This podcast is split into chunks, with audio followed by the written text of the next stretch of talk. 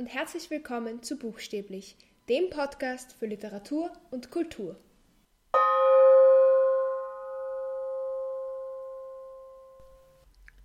Heute möchte ich endlich mit euch über Dr. Chivago von Boris Pasternak reden. Ich habe es lange rausgezögert, weil es viel Arbeit war, diese Folge vorzubereiten. Aber jetzt habe ich es endlich gemacht. Und jetzt kann ich endlich über dieses tolle Buch schwärmen. Also legen wir los.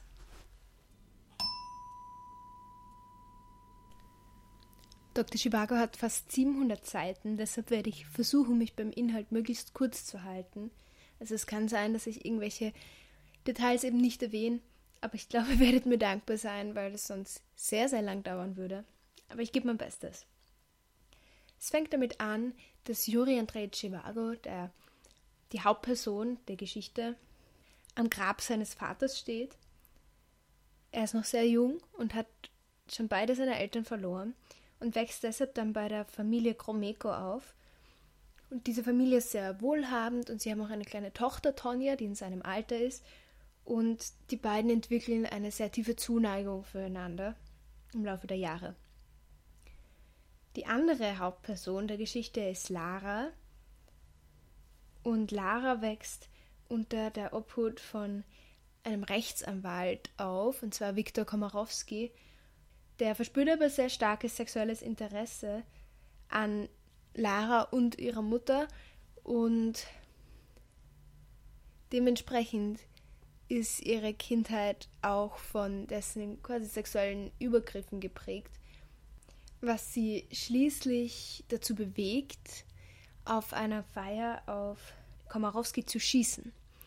Und Juri ist auch auf diesem Fest und bekommt das eben mit. Und weil er gerade junger Arzt geworden ist, verarztet er auch die Betroffenen. Also Lara verfehlt Komorowski und schießt auf einen anderen Menschen. Juri verarztet ihn dann eben und bekommt deshalb diese ganze Geschichte irgendwie mit und er ist irgendwie fasziniert von Lara, von ihrer Entschlossenheit und ihrer Leidenschaft. Etwas später stirbt die quasi Ziehmutter von Juri, und zwar Anna Ivanovna, und ihr letzter Wunsch ist es, dass, dass ähm, Juri und Tonja heiraten. Und das machen sie dann auch. Und auch Lara heiratet, und zwar Pascha, einen jungen Studenten, der sehr aktiv ist in den Studentenbewegungen gegen den Zahn. Genau. Dann steht der Erste Weltkrieg bevor.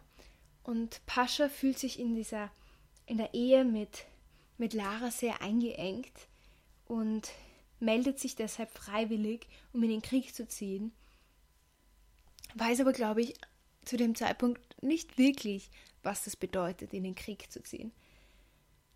Und Juri, der mittlerweile Arzt ist, aber auch als Dichter eigentlich schon einen Namen gemacht hat, wird auch einberufen als Feldarzt. Und nach einer, einiger Zeit kommt Lara als freiwillige Krankenschwester auch an die Front und trifft dort auf Juri und die beiden kommen sich immer näher. Am Ende des Krieges kehrt Juri dann nach Hause zurück und da ist die russische Revolution schon im vollen Gange. Kommunisten haben sein großes Haus besetzt und die Familie kann nur noch auf dem Dachboden wohnen und es herrscht allgemeine Hungersnot, es ist viel zu kalt. Und nach einiger Zeit beschließt die Familie, auf das alte Krügeranwesen zu fliehen, das weiter am Land ist und wo sie sich eben mehr Ruhe und Frieden erwarten und sich sicherer fühlen würden als in Moskau. Sie bereiten alles vor für diese Flucht und es folgt eine sehr, sehr lange und beschwerliche Reise, Zugreise, in der sie wirklich diese Grausamkeiten der Revolution mitbekommen. Juri erfährt auch das erste Mal von Strelnikow, es wird gemunkelt, dass Strelnikow Pascha ist, also Laras Mann. Er ist quasi ein sehr, sehr grausamer Kommandant der Roten. Die Familie kommt dann nach einer sehr, sehr langen und beschwerlichen Zeit endlich in Juriatino an und kommt dann eben auch zu diesem Krügeranwesen und wohnt quasi so im Hinterhaus oder in so einer Nebenhütte. Und die Verwandten von ihnen, die dort eben auch wohnen, sind eigentlich ziemlich unglücklich, dass sie kommen, weil das natürlich eine Gefahr für sie darstellt. gerade der Juri, der eben auch durch seine Gedichte schon aufgefallen ist und der einfach mit den, mit den Gedanken der Revolution nicht übereinstimmt. Also er ist jetzt nicht eine Person, die ausdrücklich von sich behauptet, ein Weißer zu sein, aber er ist eben auch kein Roter. Also er steht total zwischen den Fronten und ist deshalb natürlich eine Gefahr für alle um ihn herum. Aber die Verwandten lassen sie dann trotzdem in diesem kleinen Haus wohnen und sie bauen ihr eigenes Essen an. Und eigentlich ist das Leben relativ schön, so schön es halt sein kann unter diesen Umständen. Bis Juri wieder auf Lara trifft. Und zwar passiert das so, dass Lara in Juriatino, das ist eben die nächstgelegene größere Stadt, dass sie dort wohnt. Und dort gibt es auch eine Bibliothek. Und Juri schreibt ja sehr viel, sehr viele Gedichte und ist deshalb auch oft in die Bibliothek gekommen, um zu lesen und zu schreiben. Und einmal sieht er dort eben Lara. Und er bringt dann ihre Adresse in Erfahrung und geht zu ihr. Und die beiden können sich einfach nicht mehr zurückhalten und beginnen eine ziemlich lange Affäre. Tonja merkt natürlich irgendwie, dass etwas anders ist und spürt eben, dass Juri sich immer mehr von ihr distanziert und das merkt Juri auch und das tut ihm total weh, weil er Tonja immer noch sehr, sehr liebt und ähm, sie ihm sehr wichtig ist und seine ganze Familie, sie haben mittlerweile einen, einen Sohn zusammen, das ist ihm alles sehr, sehr wichtig. Und deshalb fasst er den Entschluss, dass er Lara verlassen wird, um wirklich voll und ganz bei seiner Familie sein zu können, weil ihm das eben wirklich wichtiger ist. Und er geht also nach Jojatino sagt Lara, dass es zu Ende ist, was sie natürlich wahnsinnig traurig macht, ihn aber genauso. Und er ist schon am Weg zurück, da hält er es nicht mehr aus und denkt sich, nein, er kann das morgen doch auch noch sagen, reitet zurück, aber am Weg zurück zu Lara wird er von Partisanen entführt, die schleppen ihn in ihr Lager mitten in den Wäldern und er ist wirklich sehr, sehr lange bei diesen Partisanen gefangen und arbeitet für sie als Arzt und muss dort auch wieder sehr, sehr viele Grausamkeiten erleben und schafft es nach wirklich langer Zeit, nach mehreren Jahren, glaube ich sogar, endlich von dort zu fliehen. Nur hat er natürlich kein Transportmittel zur Verfügung, wird natürlich auch gesucht und muss deshalb zu Fuß gehen und geht monatelang zu Fuß, bis er wieder in Giuliatino ankommt und er hofft, dass Lara zu Hause ist, sie ist es aber nicht. Er kommt trotzdem ins Haus hinein und bricht dort mehr oder weniger zusammen. Wie er wieder aufwacht, ist Lara bei ihm und pflegt ihn gesund. Und er kommt auch wieder zu Kräften und dann erscheint Komorowski. Und Komorowski sagt ihnen, sie müssen mit ihm fliehen, weil die beiden sind in großer, großer Gefahr.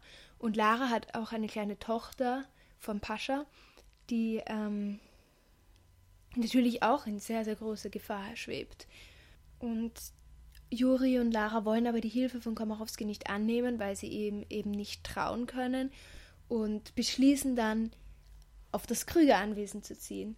Tonja und die restliche Familie von Juri sind unterdessen schon geflohen. Die konnten eben fliehen, bevor die Situation dort noch schlimmer geworden ist und sind mittlerweile in Paris und ihnen geht es wenigstens gut. Das beruhigt Juri auch ein bisschen. Und sie fliehen eben auf dieses Krüger-Anwesen und diesmal wirklich in das große Haus, nicht nur in dieses Hinterhaus. Und machen sich dort eigentlich ein schönes Leben. Sie achten nicht darauf, ob sie in einer Woche noch genug zu essen haben werden oder ob sie in einer Woche noch heizen können, sondern sie wollen einfach diese Zeit, die sie noch haben und sie wissen, dass es nicht viel, irgendwie genießen. Aber Komorowski kommt wieder, diesmal auf, eben auf das Krüger-Anwesen, und sagt ihnen, dass es nun wirklich Zeit ist zu fliehen, dass sie keine Chance mehr haben zu überleben. Und Juri weiß aber auch, sobald er mit Lara zusammenreist, ist das Leben von Lara und das Leben von ihrer Tochter in sehr, sehr, sehr großer Gefahr. Er wird nach wie vor von den Partisanen gesucht und die sind wirklich grausam. Und deshalb, obwohl es ihm das Herz bricht, vereinbart er mit Komorowski, dass er mit Lara wegfährt und dass Juri ihr eben verspricht, dass er nachkommt und sie einen Tag später trifft. Aber er weiß, dass er dort bleiben wird und Lara wahrscheinlich nie wiedersehen wird. Das passiert dann also und Juri bleibt alleine in dieser Krüger-Villa zurück. Und ganz kurz später steht plötzlich Strelnikow vor der Tür. Es ist übrigens, das habe ich vorher vergessen zu erwähnen, ist vielleicht jetzt recht wichtig.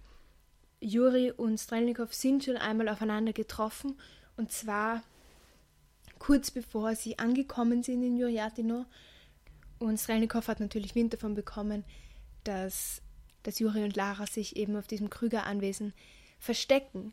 Und er war zwar ähm, ein großer Anführer quasi von, von ähm, roten Partisanen und eine, eine große Figur in der russischen Revolution, aber im Grunde hat er das alles aus, aus einem individuellen Ziel gemacht.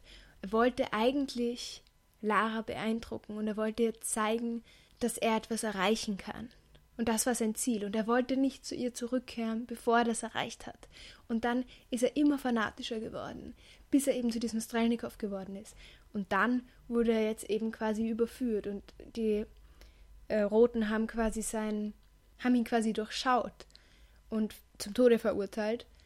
Und jetzt in dem Moment bemerkt er, er hat alles versäumt. Und er muss Lara nochmal sehen und er muss mit ihr sprechen.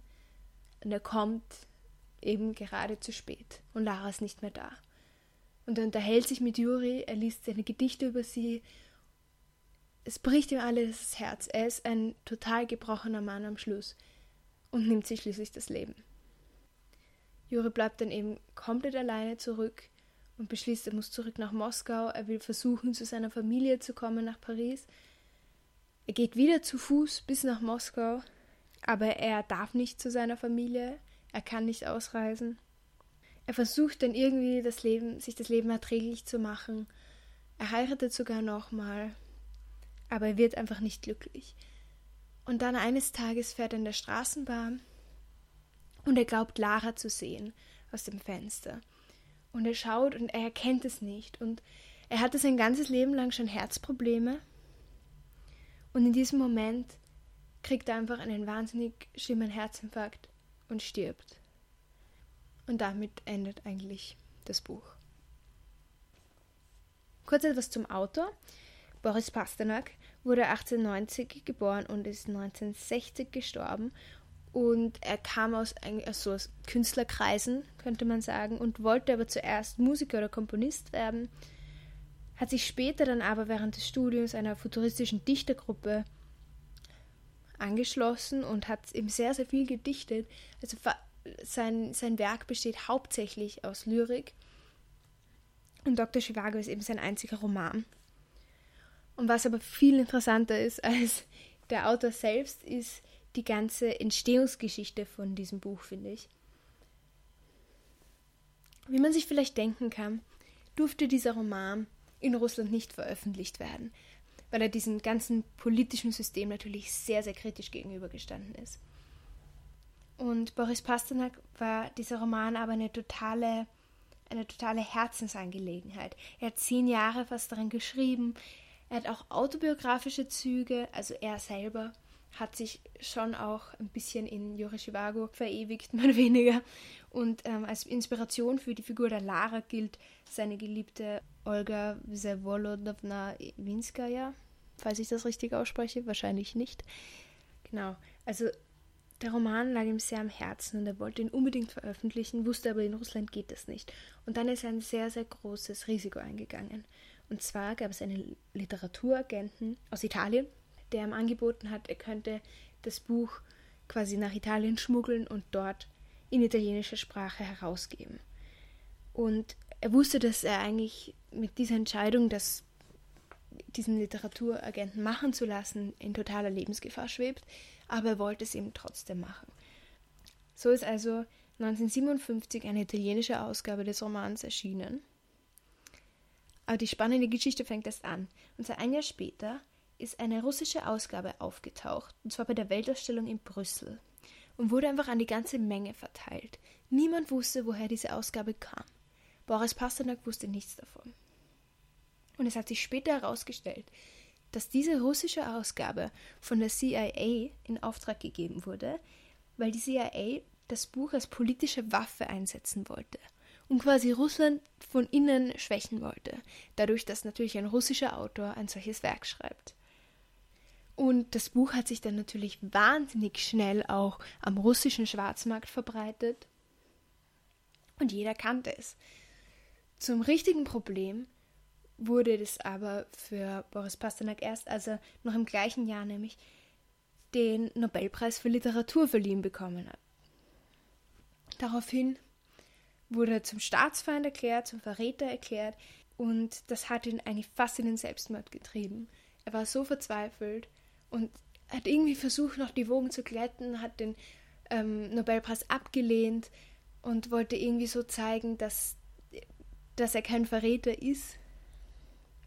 Aber es hatte eigentlich nicht wirklich einen Zweck und er hat sehr, sehr unglücklich eigentlich gelebt für den Rest seines Lebens. Und er hat auch nicht mehr miterlebt, wie bekannt und beliebt sein Roman später wurde. Und vor allem durch die Verfilmung 1965 von David Lean mit Omar Sharif in der Hauptrolle, die wirklich sehr viele Leute kennen, wurde sein Werk wirklich sehr bekannt. Der Film hat sogar fünf Oscars bekommen. Also den kennen wirklich sehr, sehr viele Menschen. Und 2006 wurde auch ein Musical zu Dr. Chivago geschrieben von Lucy Simon. Normalerweise wüsste ich über sowas wahrscheinlich gar nicht Bescheid, aber ich war gerade bei der österreichischen Erstaufführung von dem Dr. Chivago Musical mit dabei und habe mitgearbeitet. Und das war echt eine, eine spannende Arbeit, weil man da eben wirklich sehr, man sich wirklich sehr, sehr intensiv mit dieser Geschichte auseinandersetzen muss. Und ich wirklich über Monate hinweg immer diese Geschichte im Hinterkopf hatte und immer darüber nachgedacht hatte, wie es das Leben beeinflusst, wenn man unter solchen Umständen lebt und wie eben diese Menschen handeln und wie diese Geschichte verläuft. Und es ist wahnsinnig spannend und ich bin sehr, sehr froh, dass ich diese Gelegenheit hatte, mich so intensiv mit diesem Roman und diesem Stück auseinanderzusetzen. Und ich habe jetzt schon sehr, sehr lange geredet, aber ich möchte euch zum Schluss wie immer noch drei Gründe geben, warum ihr dieses Buch unbedingt lesen solltet. Der erste Grund, ein Grund, der jetzt nicht nur auf dieses Buch zutrifft, sondern auf viele Bücher, die bekannte Verfilmungen haben, ich denke mal, die Verfilmung ist vielen Leuten ein Begriff.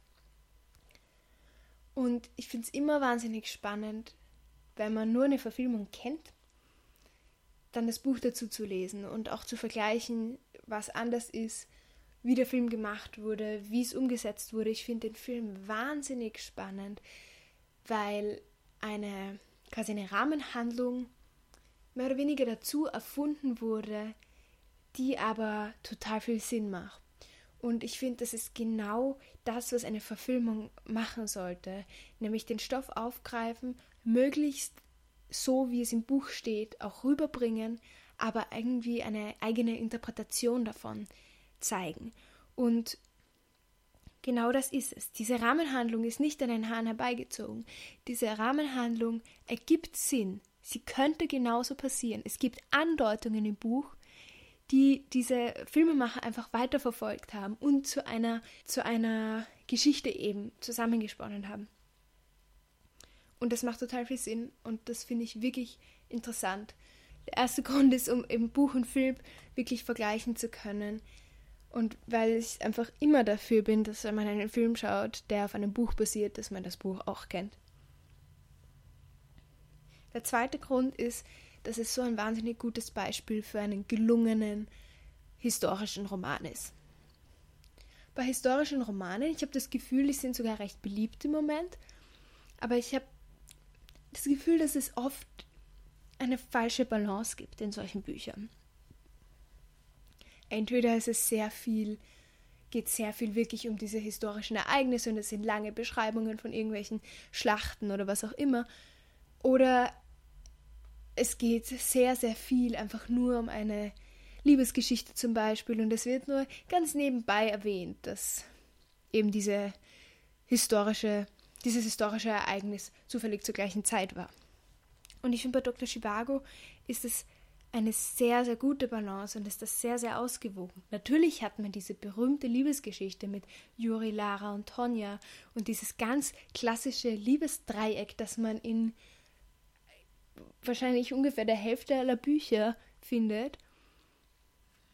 Natürlich gibt es diese Liebesgeschichte, aber es gibt eben auch genauso viel Politisches und genauso viel zu dieser historischen Situation. Aber es ist nie der Fall, dass du dir denkst, oh, jetzt schreibt Pasternak diese Seite, damit man versteht, was historisch passiert. Sondern es dient immer der Geschichte. Es ist immer alles relevant für die Geschichte. Er kann es wirklich so erzählen, dass es Sinn macht für die Charaktere. Sie erleben das und die sprechen darüber und sie erfahren Dinge gleichzeitig wie wir. Und es ist nie so, dass es irgendeine belehrende Stimme gäbe, die jetzt sagt, was passiert ist. Sondern es passiert immer in der Geschichte. Und ich glaube, das ist es, was es auch so angenehm zum Lesen macht. Ja, der Roman hat fast 700 Seiten, aber ich habe ihn schneller gelesen als so manches andere Buch mit nur 400 Seiten oder 300. Einfach weil es nicht langweilig wird und weil es nicht irgendwie sperrig ist oder es eben keine langen geschichtlichen Beschreibungen gibt, sondern alles der Geschichte dient und man trotzdem so viel mitbekommt von der politischen Situation und von den ganzen philosophischen Gedanken, die in den Köpfen der Charaktere herumschwirren quasi. Der dritte Grund, und der beinhaltet viele andere Gründe, aber ich finde, es ist einfach ein großes, großes Meisterwerk. Grundsätzlich bin ich ein großer Fan der russischen Literatur, weil diese Literatur eine ganz andere Kultur als unsere widerspiegelt. Es ist alles viel gesellschaftlicher, falls das ein Wort ist. Also es gibt viel mehr diese Kultur mit, wo viele Leute beisammensitzen und reden. Und es gibt ganz, ganz viele Dialoge in dieser, in der russischen Literatur. Und das ist etwas, was mir sehr gut gefällt. Dann wie gesagt, es wird nicht langweilig, obwohl es echt, echt lang ist, das Buch. Man hat vielschichtige Charaktere. Sie haben wirklich alle eine Geschichte. Und sie haben nicht alle eine große Reise oder entwickelt sich großartig, aber man merkt, was die Zeit mit ihnen macht. Und ich finde das total spannend. Die Charaktere handeln die ganze Zeit, aber irgendwie macht das alles keinen Sinn. Irgendwie spürst du so richtig, das klingt jetzt ein bisschen kitschig oder esoterisch, aber so meine ich es nicht, aber du spürst wirklich das Schicksal und wie sie beeinflusst werden von diesen äußeren Umständen und dass sie tun und tun und tun, aber eigentlich werden sie gelenkt und geschoben und durchgebeutelt von diesem Schicksal. Und das ist wirklich spannend, wie das eben beides funktioniert. Dass du handelnde Charaktere hast und nicht das Gefühl hast, sie sind so passiv. Aber wenn du dann drüber nachdenkst, sind sie wahnsinnig passiv. Und das ist eine große Kunst, die ich nicht ganz durchschaue. Und natürlich alle diese Themen, die in diesem Buch vorkommen, und es kommt sehr viel in diesem Buch vor, sind immer noch aktuell. Wir haben Politik, und, und Machtkritik und Machtmissbrauch. Und wir haben Revolution, wir haben Liebe, Verrat, Hass, Meinungsfreiheit, Pressefreiheit, all das. Das spielt alles eine Rolle in diesem Roman und es ist alles so wahnsinnig aktuell. Und man kann leider Gottes so viele von diesen schlimmen Szenen irgendwie in unsere heutige Zeit verlegen. Und ich finde, es ist einfach immer noch sehr aktuell und sehr wichtig. Also das waren jetzt sehr, sehr viele Gründe für diesen dritten Punkt. Aber es gibt auch einfach sehr, sehr viele Gründe, um dieses Buch zu lesen. Es ist wirklich zu Recht ein großer russischer Klassiker. Und ich würde mir wirklich, wirklich wünschen, dass es so viele Menschen wie möglich lesen. Es ist so ein tolles Buch. Ja. Jetzt habe ich wieder mal sehr, sehr lang über ein Buch geschwärmt. Aber vielleicht konnte ich euch ja begeistern. Ich hoffe es. Und wir hören uns nächste Woche wieder. Ciao.